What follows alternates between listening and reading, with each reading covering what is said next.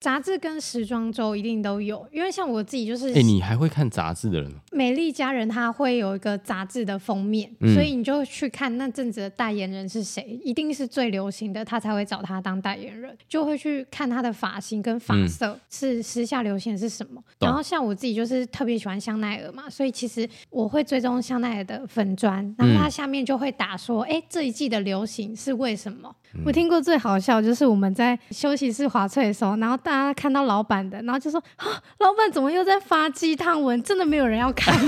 欢迎来到发型师下班后，发型需要修剪，人生也要梳理，让我们一起开聊吧。Hello，大家好，我是 Josh， Hello，大家好，我是丽丽。我们这集又请到了我们第二次上来跟大家做分享的丽丽老师。这一集我们要聊什么呢？我们这一集要聊关于发型师。综合，反正就是关于提升美感这件事情，因为有太多人可能去询问说美感这东西到底怎么去培养，或者是说可能有一些来宾他是想要做美发，但是他感觉好像现在美发很竞争，不知道说自己进来之后到底能不能够真的把头发做得好看，甚至让消费者喜欢。所以，我们这集就请到丽丽来跟大家简单去分享一下如何提升美感这件事情。上一集我们跟丽丽是讲感情嘛，这一集不是感情，我们这集要把它，终于啊我们要把它掰正回来。就是丽丽还是一个专业的发型师，只是上一集是聊她的感情观嘛，对不对？上一集其实好像流量也蛮高的哦，嗯，算高吧。有吓到吗？有有有，因为我一直在 follow，、真的哦、你有收到什么陌生讯息之类的吗？没有。真的吗？好，那这一期加油，好不好 o k 那发型师如何提升美感？你觉得呢，丽丽？我觉得我们的美感应该是看消费者喜欢什么，要先去知道消费者喜欢什么，可能是从韩剧开始吧，对，或者是一些艺人，或者是美丽佳人啊、ella 杂志那种代言人，从代言人里面找最近流行的人是什么，然后去看他们的发型。可是对这这个这个行为是你从什么时候有刻意的去培养这件事情吗？还是说也没有，就是偶尔滑滑小红书的时候就会看到？还是说就是你有刻意的去规划一个时间，就是要去看这些东西？嗯，基本上是 IG 刚开始在做呃网络行销的时候，就有开始在追踪了，因为必须知道消费者喜欢的东西是什么，然后才可以去决定我们这季的流行的发型要是什么。嗯，要依据他们喜欢的美感而去创造我们喜欢的美感，只是赋予的价值跟名字是不一样的。对但是你去想一件事情哦，你看哦，像现在的流行变化速度非常的快嘛，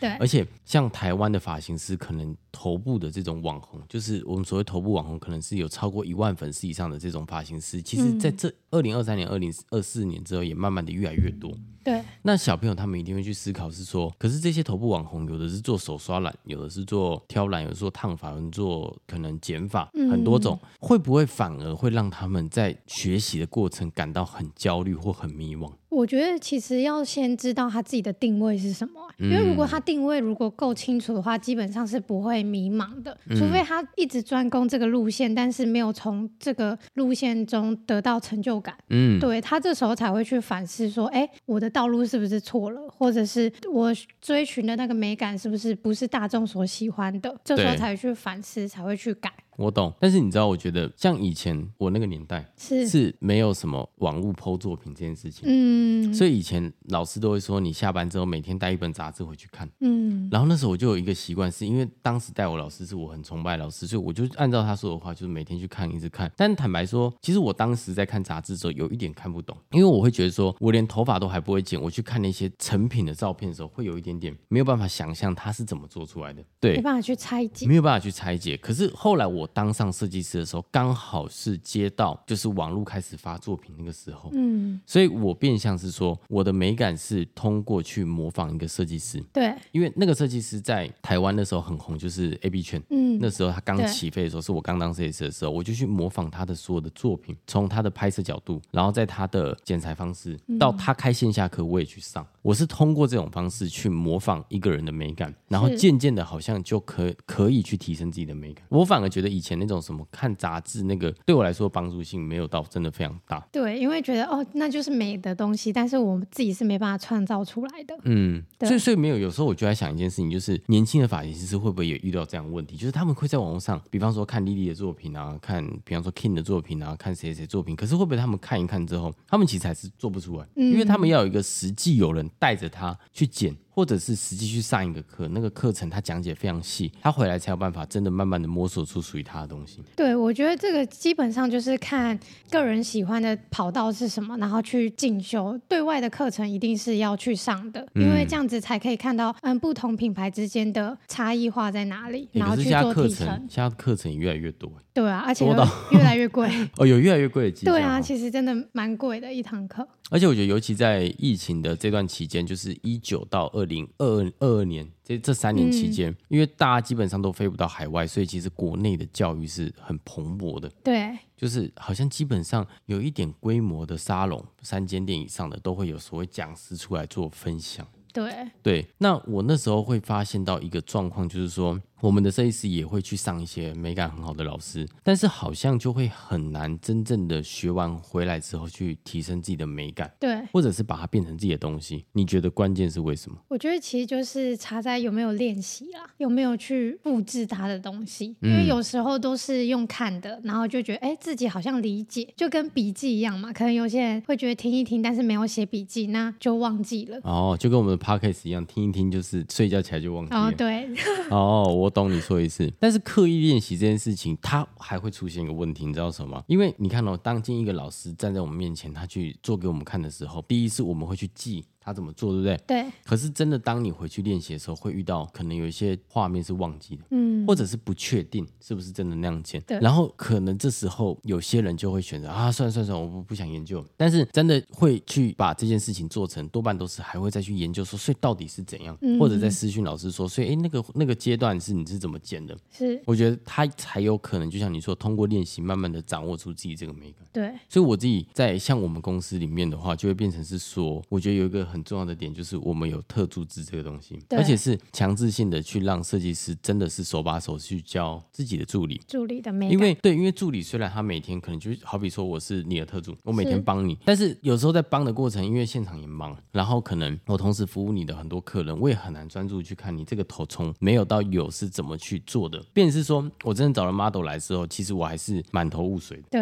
因为没办法知道要去怎么做复制，就有点像是看，可是看过就忘，嗯就忘可记是了因为他没办法去理解你为什么要拉这个层次，你为什么会呈现出这样子的感觉，为嗯什么他的脸型适合这样子的发型。我懂，所以像你自己在带特助上有没有什么经验可以跟大家分享？因为我的特助就是标准的零零后，他就是比较叛逆，你历任都是零零后吗？对，只有一任是比我大一点点，嗯嗯，但是他们的想法都会比较说，我就是想要学这个，我不想学其他的东西，哦，对他们会比较想要专一化，我以后就做这个就好啦。可是他们没有去理解说，哎，为什么我还要去学别的东西？因为学了别的东西，你客人来找你，可能十个不可能十个都做一刀切吧，对，至少会有一个来找你做烫卷的吧。嗯嗯嗯，所以我觉得比较需要带他们是观念，对、嗯观念其实真的蛮重要，因为零零后的有一个就是想法比较多啦，对嗯啊，我觉得想法比较多，你要怎么去让他打从心底去认同你的做法，这件事情其实真的蛮重要的。所以我觉得特殊课当然不是只是带美感跟技术，还有更多的是观念跟要怎么去当一个好的设计师这个思维。我以前当助理都没有遇到像你这样的老师、欸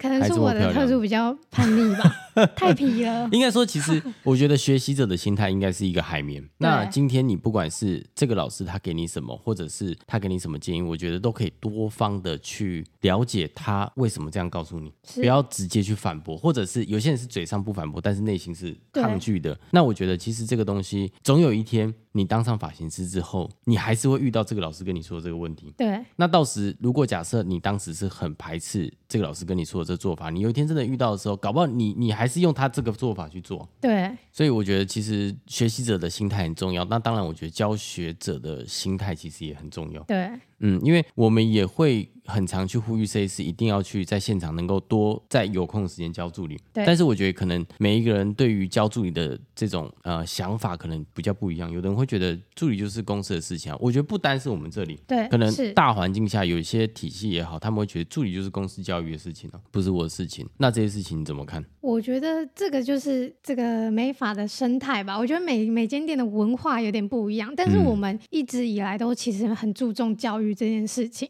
所以其实蛮多助理会欸想嗯但要。是你知道，大家都说我们是很注重行销这件事情。 。哦，对啊，我觉得越来越注重行销了没有没有没有，可是我觉得骨子里我们是很重视教育的。对啊，因为为其实要有行销才可以去曝光我们的教育吧。对啦，是环环相扣，只是说可能行销它毕竟是很快就可以让外面人看到，哦可是对技术是我们蹲在公司里这样子一刀一刀去练，所以可能不会去拍，嗯所以别人就觉得好像 Garage 不是一个特别重视技术，我觉得嗯超重视技术，对，而且其实很多助理都会留下来练头，练到非常的晚。对啊，对所以可能这是大家比较看不到的那个面呢、啊。对，但其实真的蛮注重教育的，包括每次的礼拜一的课程啊，都是给呃蛮多人都主动想要参加。嗯你有来上过？ 吗有啊，你的你的啊， ？OK 行销 OK，课可以可以可 以。对啦，其实就是怎么讲，我觉得美发业它看起来很像是在服务客人，但是我觉得更多的是在培养更多的人才出来。对对啊，因为其实总有一天，我们可能也会慢慢的就是随着年纪慢慢大之后，我们会有一定稳定的客群。那这时候年轻的世代设计师又会起来。那便是说，如果假设我们没有教会他们，就像你刚刚说的技术美感或者是一些观念的话，其实我觉得美发业会有一个断层。零零后以前的可能是一派，零零后的又是另外一派。对那便是说零零后他们现在可能学习的方式就是像你说专一化，或者是专精化，那会变成是说可能他会遇到的问题就是他今天客人服务好一次是满意的，但是第二次来、第三次来，或者介绍他身边朋友来的时候，就会导致一个问题，就是他的其他朋友是不满意这个设计师的，对，因为他其他是客人，他其他介绍来的不见得都是要这个发型。是他的提案力不够多。嗯，对可是这件事情其实也很矛盾，因为毕竟现在的行销时代，大家都提倡速速成这件事情，是。你怎么看？我觉得速成没有不好，因为在我之前的初期，我我其实是非常想要当设计师的，因为嗯我是高中是读那种建教合作，我自己给我自己的目标是三年内一定要当设计师，所以我过程中三年其实蛮稳扎稳打的，对啦，可是我之前第一间店的老师都是五六年起跳的，五就是六年，就是那在这个里观念，就是根深蒂固，就是跟我讲说，哎、至少好像当设计师一定要五六年，嗯就是现在消费者其实也都是这样想。但是我后来就会觉得，哎、我自己真的很想要赶快当设计师，因为我想要赶快赚钱，多一点社会的经验。对，所以我就会觉得，其实速成这件事情对我来说是我很向往的啦。哦，我对啊懂你说的意思，但是你知道吗？其实讲到速成这件事情，我觉得我可以提一个额外的议题，就是说，现在不是大家都说少子化吗？对，现在我觉得还不会那么明显，是因为其实现在只要稍微用心经营品牌的发廊，都还是有助理会加入学习。嗯，但是你你把这件事情往后想十年，比方说到了二零三一年好了，举例再过了十年，再过十年是三三哎三几年了、三四，个二零三四年，你看对哦，假设再过十年，当美法学习的人越来越少，然后我们不断的让助理的学习浓缩速成，那就会变成有一个情况，你知道是什么吗？设计师比助理更多的这样的现象，哦因为学的人少了嘛，可是你对正在学的，你又很快就当上设计师，等于说中间的那一层人会非常的少。嗯，那我觉得未来的美法一定要么，我觉得看国家政策，要么就是一定会是引入外籍劳工，嗯，这个方向，要么就是台湾一定会面临缺助理这件事情。是，所以我觉得台湾在未来，我觉得可能不用到十年，可能 maybe 三年后到五年后，台湾的美发整体的客单价一定是往上走，因为是已经没有办法有这么多人力去帮设计师服务好服客务人好客人了。对，那势必设计师就一定要调整价格，嗯，那设计师调整价格的时候，我觉得这个行业会进行一个洗牌。你去想一件事情哦，假设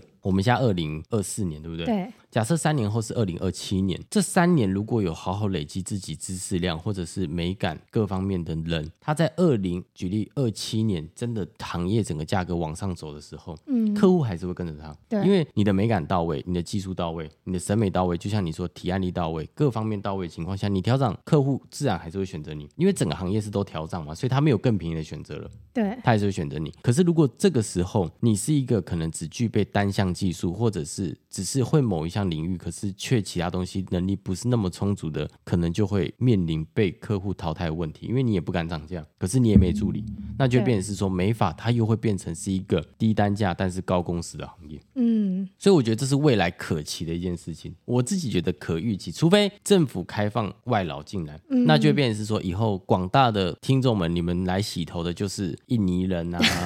泰国人，真的真的真的是这样，因为像我朋友工地，他们现在就是引入外籍劳工，不然台湾人是没有要做工地啦。哦，对啊，对啊，所以你整天看他们讲吵架，你都听不懂，因为他们是用印尼话在吵架。嗯，对，啊可是我觉得这个是整个行业都在面临的问题，所以柯文哲他也提出就是退休往后延这件事情，因为行业真的每个只要是人工的行业都面临缺工的问题，嗯，餐饮也是啊。我那天去汉来自助餐吃饭的时候，隔壁的铁板烧也是预计是十月开幕，但是因为招不到服务生，嗯所以他们延后到十二月才开幕。你对看，连大型连锁集团也是面临这样的问题。嗯，政府要引引进哦印度人，可是台湾人抗议说啊，印度人他妈十个有八个被强奸过，引引就进来， 就真的啊、他们不是抗议吗？之后会在那个 Clash 的柜台卖，顺便卖印度拉茶。 印度腊肠是什么？那印度拉茶，拉茶是什么？你说拉茶那个它的特色啊，啊？你说因为我们台湾都是印度人嘛？哦，有可能啊，我觉得这是可能，我觉得未来会发生的事情。嗯所以其实我们品牌一直都有在琢磨这件事情，是怎么样让发型师从单一化到多元化。，对，因为未来一定是调整价格的啊、你明明就知道未来学的人少，大家又提倡速成，没有人当助理了。是，对啊，所以我觉得未来，这是我自己的观点哦。嗯很多大品牌都已经走向所谓承揽制，嗯现在就是有客人在来嘛。但是我觉得未来一定是走团体战，因为你没有助理的情况下，你你一定是通过，比方说我们俩都是设计师，我没客人的时候我去帮你，你没客人的时候帮我，对嗯你还可以稍微度过那个时期。可是当都承揽制的时候，我没客人我就离开，你没客人就离开，靠腰。我们在公司只有助理可以用。对，可是当助理在减少的时候，客单价没有办法往上走的时候，其实大家到最后都是自喜自吹。嗯，我觉得啦，除非你价格往上走，还会有人愿意来学美发。所以我觉得这是可能经营者要去思考问题，也是发型师去思考。我很少去讲这个议题，是因为我有发现，但是嗯我觉得这件事情是是未来的趋势，不会那么快发生，但是它迟早会发生。所以是我觉得我们在二零二四年的教育就有一些新的想法，就是要让设计师更加的全面去拥有各方面的知识。因为嗯未来，我觉得一定要往高单价去走。啊未来，我说未来不是现在哦，我们还是很很 CP 值很高。对我们 CP 值中价位哦， 对啊可以接受度很广，对， 所以这样拉回来去讲，如果假设说像丽丽好，如果假设你建议零零后他们如果要提升审美跟美感的话，有没有什么平台或者是社群你是推荐他们多去看？基本上我我的客人跟我自己本身都是看小红书为主啦，嗯，因为小红书是因为大陆的资讯其实比我们快很多。对，其实可能是两三倍，所以我们先知道大陆的东西，我们就是先抢快嘛。先知道的人一定是先尝得到那个甜头的那个人，风口风口，对啊，风口上、浪要推在风口上嘛。猪都会飞啊哈。 所以等于是说，就是多看中国的小红书跟抖音。对啊，抖音我觉得要看客群呢、欸因为像我的客群就不太看抖音。我觉得你还是要知道你的后台的数据，还是要定期看这件事情。是我自己一直，包括我在教助理，我也是跟助理讲说，你们一定要去看后台的数据哦，因为每个时期的数据都是不一样的。对，对，所以你非常要很精确知道你这个时期的客群适合什么样子的呃美感，或者是你现在时事下面流行的，你的客群可以接受吗？如果可以接受的话，当然就是大量的去曝光。我懂，等于是说，还是要懂得去了解自己的擅长的公域流量到底在哪边，对要往哪边，就哪你你在哪边捞鱼比较容易捞到啦，你就对要啊去那片海去捞嘛。嗯，像你自己经营这么多社群平台哦，你现在目前所在经营的有 IG 之外，还有什么？抖音嘛，小红书嘛，然后翠还好啦，翠嗯还还。好，翠就是发一 些哦对啊，负面文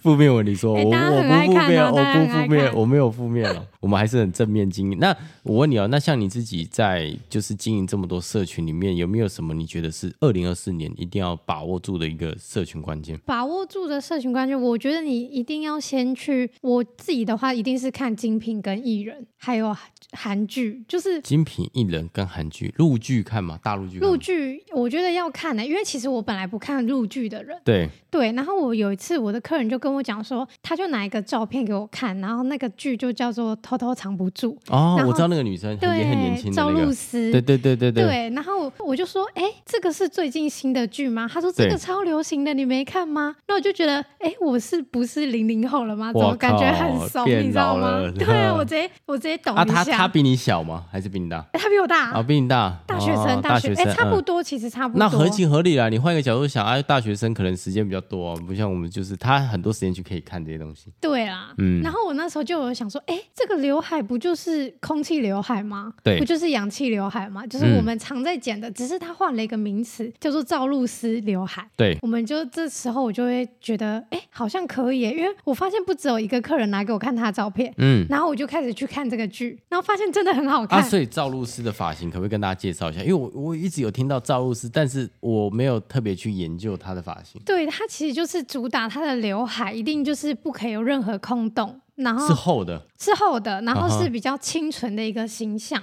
就是蛮多大学生会去向往的。因为我发现我做捷运也超多人，手机封面是赵露思、欸，啊，真的超扯的。这么喜欢就对了。对，然后我有客人就说：“哎、我就说你现在在追那个剧吗？”然后他就跟我聊的这整个热火朝天，那我就觉 得 热不火朝行，天我就赶快剪了一个赵露思同款刘海，然后打广告，那篇效益超好的。哦，真的哦，对啊，我就客人就我要烫刘海，烫刘海，烫刘海。啊，都是烫赵露思的样子。对啊，真的。啊，赵露思是深发还是前发？哎、他有前法，但是他那个陆剧里面是生法，深发就是因色为大学生一个乖乖女的形象，她真的是一个乖乖女。对、啊，我。懂，所以你也是通过客人才知道赵露思这个人哎、。对，真的，因为陆剧啦，所以嗯我才会开始慢慢的去看陆剧，然后包括我们店里的零零后小朋友比较多，所以他们就会跟我聊一些最近流行的东西啊，然后我就会去看，因嗯为没有看，他们会说老师你也太 low 了吧，你不是才二十岁吗？你怎么那么 low？每次都会被呛，所以我就会很认真的去研究。我懂，我对懂。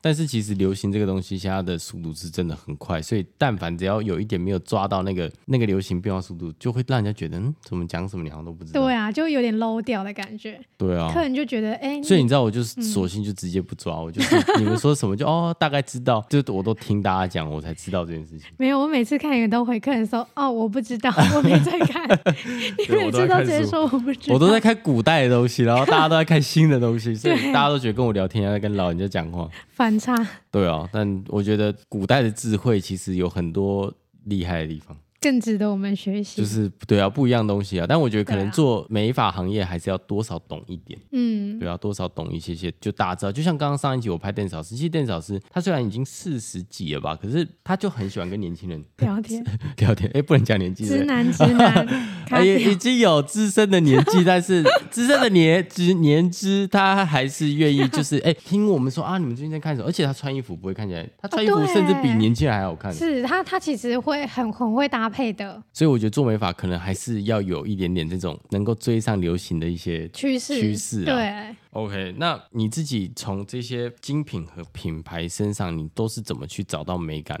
是说时装周吗？还是说嗯可能看艺人怎么去穿戴这些东西？我觉得是杂志哎、杂志跟时装周一定都有，因为像我自己就是哎、你还会看杂志的人哦？美丽佳人，它会有一个杂志的封面，嗯所以你就去看那阵子的代言人是谁，一定是最流行的，他才会找他当代言人。哦，，嗯对，所以就会去看他的发型跟发色是时下流行的是什么。懂然后像我自己就是特别喜欢香奈儿嘛，所以其实我会追踪香奈儿的粉砖，然嗯后它下面就会打说，哎、这一季的流行是为什么？对，这一季是流行什么？哪一个设计师觉得他怎样，所以才会有这个的想法之类的。等于说通过杂志里面的艺人去看他们穿戴的东西，去知道说现在流行的趋势是对什么。，嗯哪个品牌最有名啊？那如果你遇到的是像直男类型的这种助理的话，他应该怎么去提升美感？然、后我不要，我不要看杂志啊。对他们，他们其实就是会对这个其实蛮无感的。嗯可是我就会一直去跟他们讲说，可是你不能不跟上流行啊。但嗯是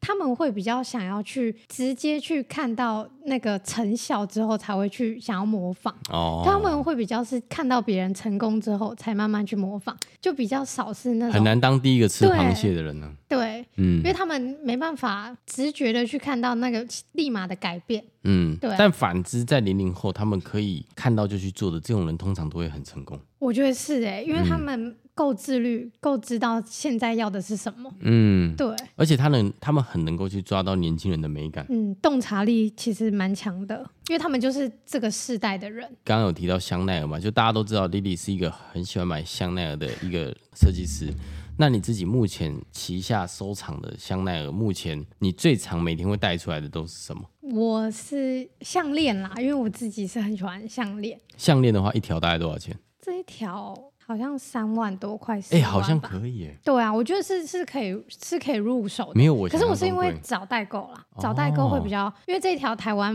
没有货了，我那时候去问的时候没有货。所以三四万就差不多有一条，对但是要看当下价格。对， OK，那我问你哦，如果假设今天要入手香奈儿来说的话，你觉得可以先从什么开始去挑起？我觉得是手链或是耳环呢、就蛮小。然后等于说你精致不会建议大家先买包，包的话，我觉得对大家普遍人来说，这个预挑算战性高，高太了。对，没觉有得说像那种卡夹呢，两三万的那种卡夹。哦，可以啊，小皮夹的话，我觉得我觉得 OK 耶、嗯对，我觉得小皮夹其实实用性很高，而且香奈儿每年都在涨，不止香奈儿，但是但是你看，大家都说它每年涨每年涨，但你没卖，你资产也不会变多啊、对啊，吧？但你只是心理上会觉得哦，它又涨价，它又涨价。没有，通常买大包的人都会想要去卖掉，再去买新的大包，哦，对就是会想要去做小包换大包，包包换包包。 对换包包换包包。哎，怎么怪怪的？哎，可是你知道，说到精品涨价这件事情呢、啊，我发现现在整个精品都在涨、哎对、啊，尤其我觉得涨最明显是哪个品牌？你知道花达 Celine 吗哎不是 Celine 涨很明显呢、哎嗯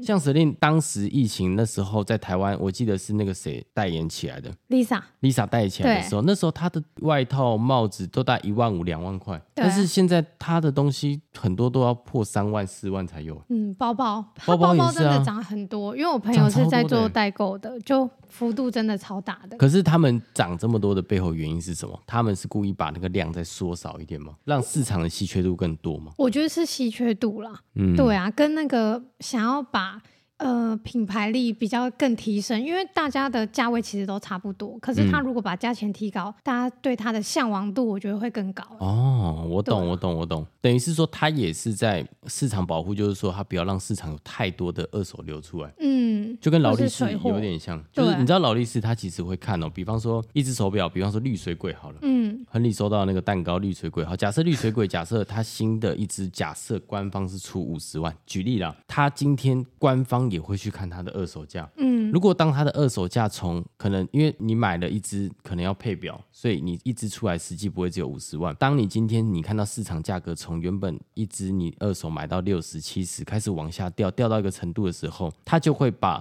新表的量给缩少。是维持住二手市场的价格，嗯因为它不可能一直生产一直生产，结果导致说最后结果劳力士最后量太大，没有人要去接，变对成是你三十万也买到绿水鬼，二十万也买到绿绿水嗯鬼，就变成说市场太多人抛二手，所以我觉得可能精品包包也是类似这样的概念。嗯就他们不只看现在多少人买了我的新包，但他们也会看市二手市场有多少人在留他的某一款包。当这个包留货太多的时候，他就会把这个新的包的价格往上拉，或者就干脆这一季就是停产，我嗯就对不做了直。接停产因。为我就是要让二手价是维持在那个地方，不然对品牌的价值感就会往下走。嗯，会掉蛮多的。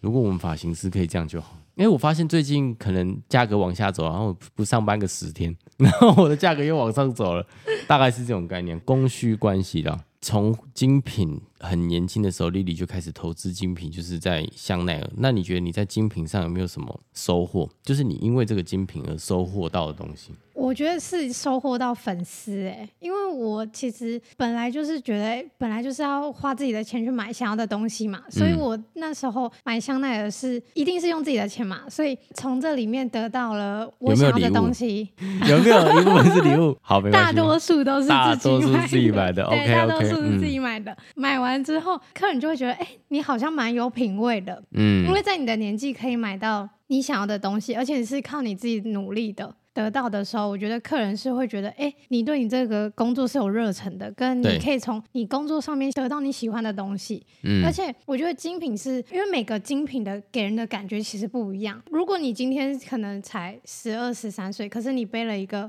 香奈儿，可能人家就会觉得说，他哎、啊十二你是十三岁背香奈儿，这么早就踏入到这个资本世界了，就对了。对，可能是富二代还 现是实怎的样社会，OK OK，可能大家就会觉得说，好像是不符合，你可能是背假的，就是你没有给人家哦是、你是真的的这种感觉。懂。对，所以我觉得任何品牌都会给人家这种感觉。可是你有没有把这件事情，你有没有驾驭它？你有没有把你自己的格调提高的时候？你才匹配得上这个精品。对，我觉得是这样。嗯，这样讲会不会被跑红啊？这样子讲也不会，我觉得你讲的蛮有道理的，就很像说，我举一个例子，啊假设你今天可能就是一个比较有台式风格的男生，然后你开一台宾士，你就会觉得好像你没有到开宾士的那个格调。对啦，对啦，啊大概是啊个这意种思感觉对对了。对对台式对男生，我没有说是台哥， 就是他偏台式的男生，所以我觉得，因为宾士他给人家感觉就是比较尊荣商务，然后跟老板嘛。是那便是说，如果你穿个蓝白拖，然后你你去开宾士，人家就会觉得你是不是是做一些可能八大还是什八么大，啊嗯就会有那种感觉。你应该说的是这种感觉吧？对，有一点。就是你要真的能够衬托这个品牌它赋予价值，是势必你自己的 sense 也要一直提升。对，嗯就是你你知道现在流行是什么，你才会想要去追随嘛。我可是懂如果你只是一昧的去想要得到那个东西，你就会把你所有的哎、资可产是你知道吗？大陆很多都是这样哎、大陆很多都是像我们去大陆上课，你就会发现那种三四线的那种，就他看起来很 local，可是他就很爱买一些很多名牌。嗯，他是真是假，我觉得不探讨，但是就是他会想包装自己。但是我当然觉得精品不是一个就是唯一的一个方式啦，只是我自己的方式是透过精品，因为我嗯懂也有同行的朋友觉得说，哎、我只要穿出我自己的个性就好啦，我为什么一定要做精品？可是精品是我个人单纯喜欢这个东西嗯还，是是你想要舒压，呃，就压力生活压力太大，就哦买买精品了，刷卡刷 卡刷爆刷 刷爆，爆。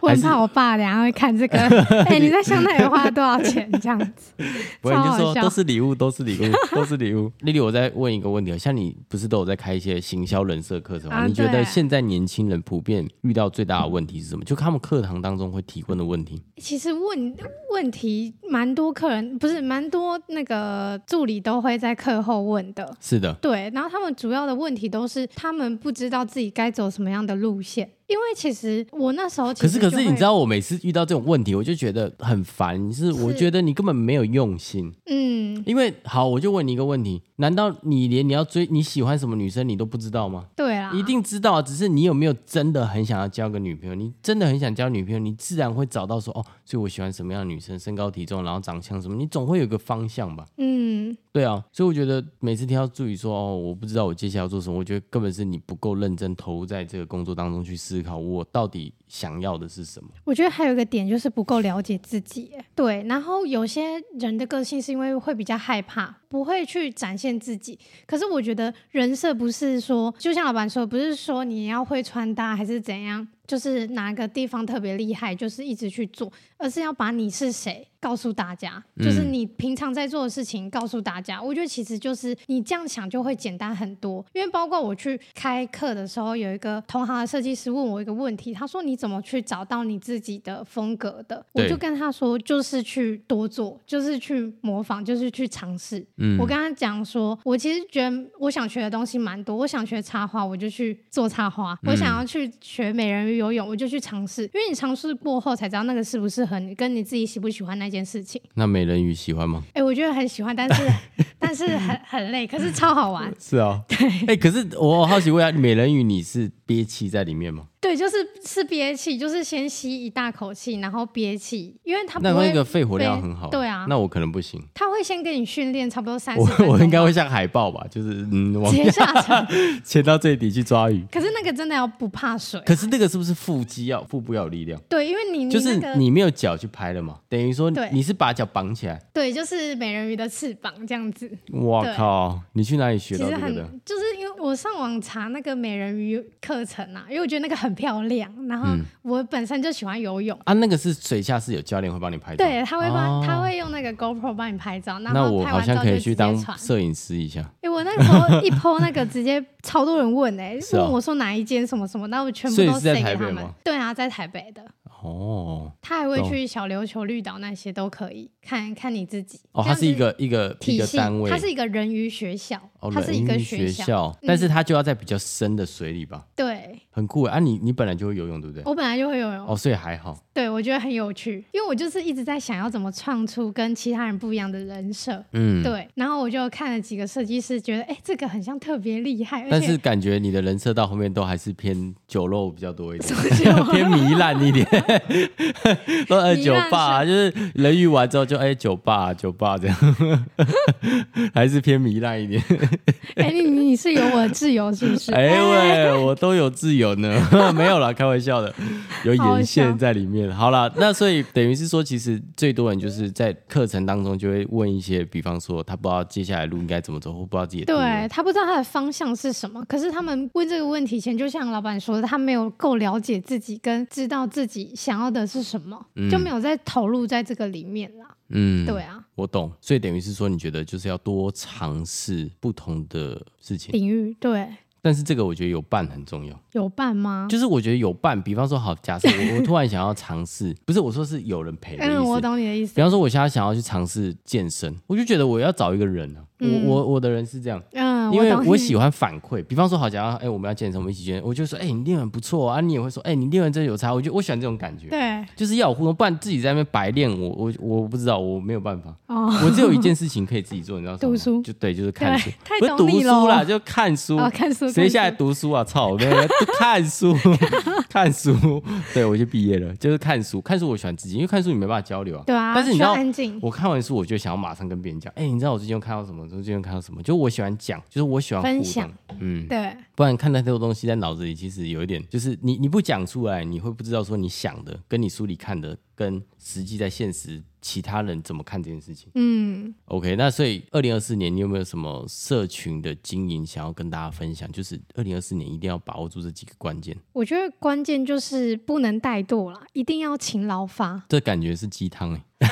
可是我觉得这是必须做的事情、欸， 等于说日更吗？我日觉更得很重日要。更如果能做到的话，一定是最好，因为你这样子才会让平台知道你这个账号是真实的，有在注重这个互动率的这个东西，这个嗯其实是非常重要的。懂。对啊，像我们品牌其实蛮多老师都有做到日更这个动作。除了日更之外呢？日更之外的话，关键就是你要知道时下流行的东西是什么啊，然嗯后你有没有、你有没有办法去当第一个抢风头的那个？因为每个时期都一定有那个风口在嘛。如果基本上蛮多人都是抢在那个风口上业绩起来的。那嗯之后有没有稳定？当然是看你后续的维持嘛，那个客情嘛，有没有继续去做推动嘛？嗯，对啊，等于是说持续日更嗯跟持续的了解时事，才有办法去适应每个当下要去改变的事情。对，还有就是要你要一定要有情绪价值啦，嗯，对。啊，你说像翠这样吗？差不多。那个叫情绪价值吗？那个 我觉得真的蛮有负面情绪价值。 对啊，，为什么那个东西到后面好像就是有一点点？我不是说美法人，就是好像上面东西都是真的比嗯较，我觉得要么最近最多就讲政治，要不然就是偏比较低潮的东西。是我听过最好笑就是我们在华翠休息室华翠的时候，然后大家看到老板的，然后就说啊，老板怎么又在发鸡汤文？真的没有人要看， 然后我直接笑到不 行，我笑到不行。然后我最近哪有发鸡汤文？我最前近发哦阵子啊，刚开始的时候，对啊，然后我们想说，嗯、确定有人要看呢、没有，我觉得， 我觉得社群经营是这样，我觉得你一定是要带给对方某种情绪嘛。是那当然，可能翠上大部分人带给大家就是负面东西，但我觉得有时候当大家都往左边走的时候，我就要往右边走，就是是你找你说差异化。当然我，我的这是这是我的想法啦。是当然，我在每个社群平台我都蛮正面，因为我觉得没什么好负面啊。负面我觉得是因为自己没有能力去解决这件事情，你才会负面。我觉得有能力去克服这件事情，其实就不容易产生负面。对啊，而且我自己是一种这样的人，就是我觉得我的负面不要去影响到身旁的人。对因为你你分享出去，假设好，